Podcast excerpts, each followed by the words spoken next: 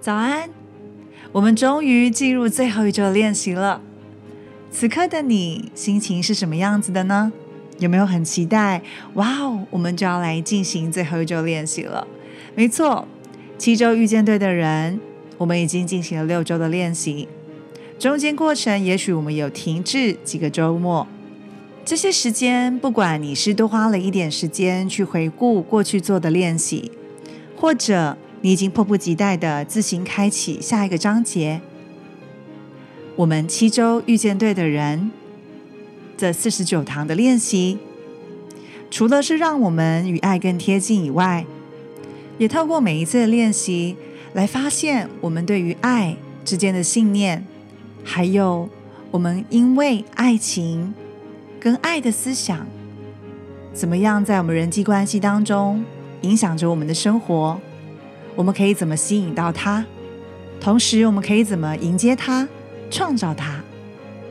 而这一周，第七周，满足爱的人生，现在是我们最后一周的课程。我们将继续开发爱的特性，歌颂我们人生中所有美丽可爱的事物。而这一周呢，我们会探讨魅力人生的特质，研究如何提升不费吹灰之力被我们吸引而来的神奇经验。我们也允许爱的力量在日常生活当中一般的活动里移动，同时，我们开始由以我为中心的人生转变为以我们为中心的人生，而且我们会强调感激，这是吸引一切美好和精彩事物最好的办法。我们也开始大量更勇敢的冒险，积极为爱创造更多的可能性。我们在生活里实践爱为目标，把自己放在这个愿景的中间。你准备好开始最后一周的旅程了吗？让我们一起开始这一周的练习。第四十三课：令人陶醉的人生。爱同时是丰富也是空虚的孩子。爱并不承诺治愈所有的创伤，也不承诺使弯路变成笔直。反而会让你直接进入自己受伤最重的部位，导致你绕着迂回的路线团团转，直接进入灾难的核心。我们的人生魅力是因为有爱才开始的吗？是因为爱情让我们的生活变得更加丰富吗？还是其实爱这件事情可以由我们自己开始呢？在爱情还没有发生的时候。我们难道只能够无止境的等待吗？或者发现生命当中的美好，爱其实无所不在呢？苏菲派诗人如米曾经写了这样的一段诗：这是人的改变之道。有一只虫子试吃葡萄叶，突然间它醒来，或者是因为恩典，或者不论是什么唤醒它，它不再是一只虫子。它是整个葡萄园，也是果树林、果实、树干增长的智慧和喜乐，不需要再狼吞虎咽。当你发现了原来处处都可以寻找到爱，扩展爱的认知，也许我们不用再干坐在原地，期待有一天白马王子会出现，或者转角遇到爱的那一种奇迹再来。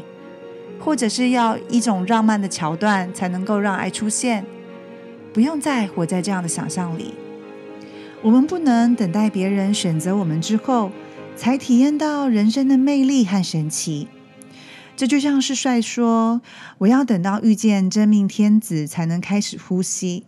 ”如果这么想，匮乏感就会扼杀你。就算不是身体上的扼杀，至少也是精神上的麻痹。所以。我们要让生命当中的美丽受到重视，不要忽略已经存在我们身边那些美好的事物。美丽的人生就是这样子。我们不再抱怨自己没有的一切，而是应该开始祝福我们所做的一切。这代表我们必须要刻意努力，看到平凡中的不平凡和世俗中的神奇。我们必须在一成不变的遭遇当中，努力运用爱的力量。唯有如此，隐藏的门就会开启，而我们也开始会经历我们躲避如此久的神奇和同步巧合。我们会发现自己其实从来都没有不被邀请进入爱情里，而这个邀请函一直藏在我们的口袋里。今天的练习，我们要做一个简单的祝福冥想。也许你可以听一遍我念完。然后你可以尽力在回忆当中、记忆当中来做冥想。坐直，双腿和双臂不要交叉，轻松的休息。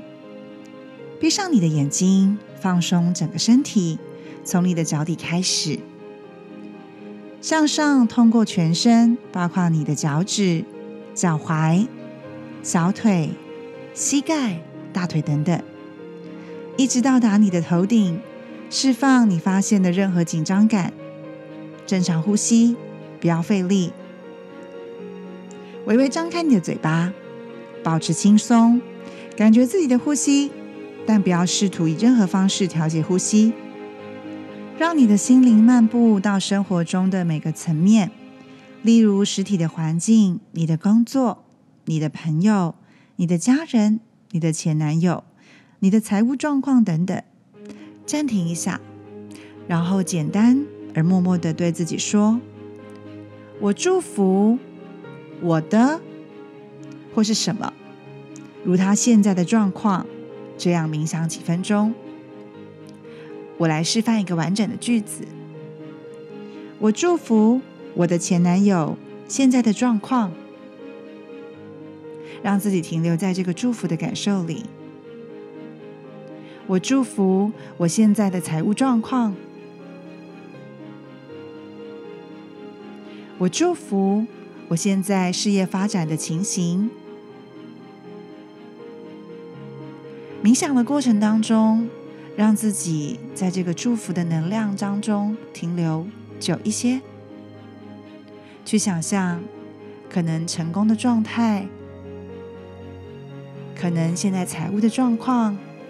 逐渐变好，或者得到富足的样子，带着祝福去冥想，放松自己。今天的加分行动，今天至少做一件事，来增强你在生活经验中陶醉迷人的神奇之处。也就是说，你可以做一些平凡的事，但是用非常专注跟仁慈的心。花一点时间熟悉照料动物也可以，或者让自己欣赏美丽的夕阳，让自己更多的仁慈，还有专注去留意身边美好的事物。这就是今天的练习喽，那我们明天再见。